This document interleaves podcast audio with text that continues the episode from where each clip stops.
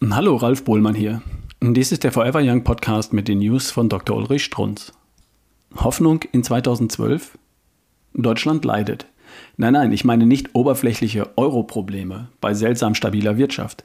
Ich meine persönliches Leid. Das Leid der über zwei Drittel ihrer Mitmenschen, die keinen Ausweg mehr wissen. Die am Übergewicht leiden und leiden und leiden. Jeden Morgen vor dem Spiegel. Auf jeder Treppe, bei jedem aus dem Sessel aufstehen und deren Bandscheibe das Leiden verstärkt. Deutschland ist das fetteste Land Europas.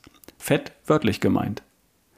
Sie wissen, dass wir im Medizinzeitalter leben. Und der gnadenlose Erfolg von RTL beweist, dass Nachrichten schrill und grell übermittelt werden müssen.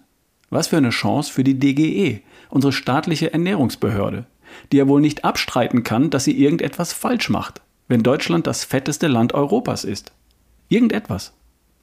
Die andererseits die Riesenchance hätte, mit einem Pater Peccavi zuzugeben, dass sie sich 60 Jahre lang geirrt hat. Die für Deutschland so ungewöhnliche Bereitschaft, einen Fehler zuzugeben, hätte durchschlagenden medialen Erfolg.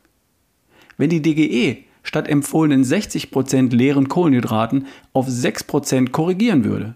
Pardon, wir haben uns um eine Null geirrt. Sie alle würden berichten.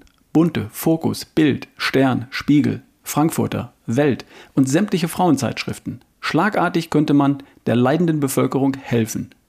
Ging es eigentlich je um etwas anderes? Helfen. Weshalb ich mir solche Gedanken mache? Weil sich zum 01.01.2012 etwas vorbereitet hatte. An prominenter Stelle in der Bild am Sonntag. Von Millionen gelesen.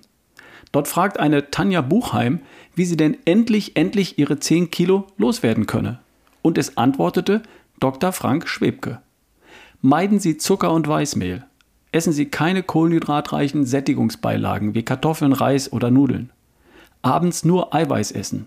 Fisch, mageres Fleisch plus Gemüse. Das war's. In der meistgelesenen Sonntagszeitung zum Jahresbeginn präzise das Gegenteil von dem, was die DGE uns seit Jahrzehnten verkündet und sichtbar keinen Erfolg hat. Welche Riesenchance für dieses staatliche Gremium. 2012.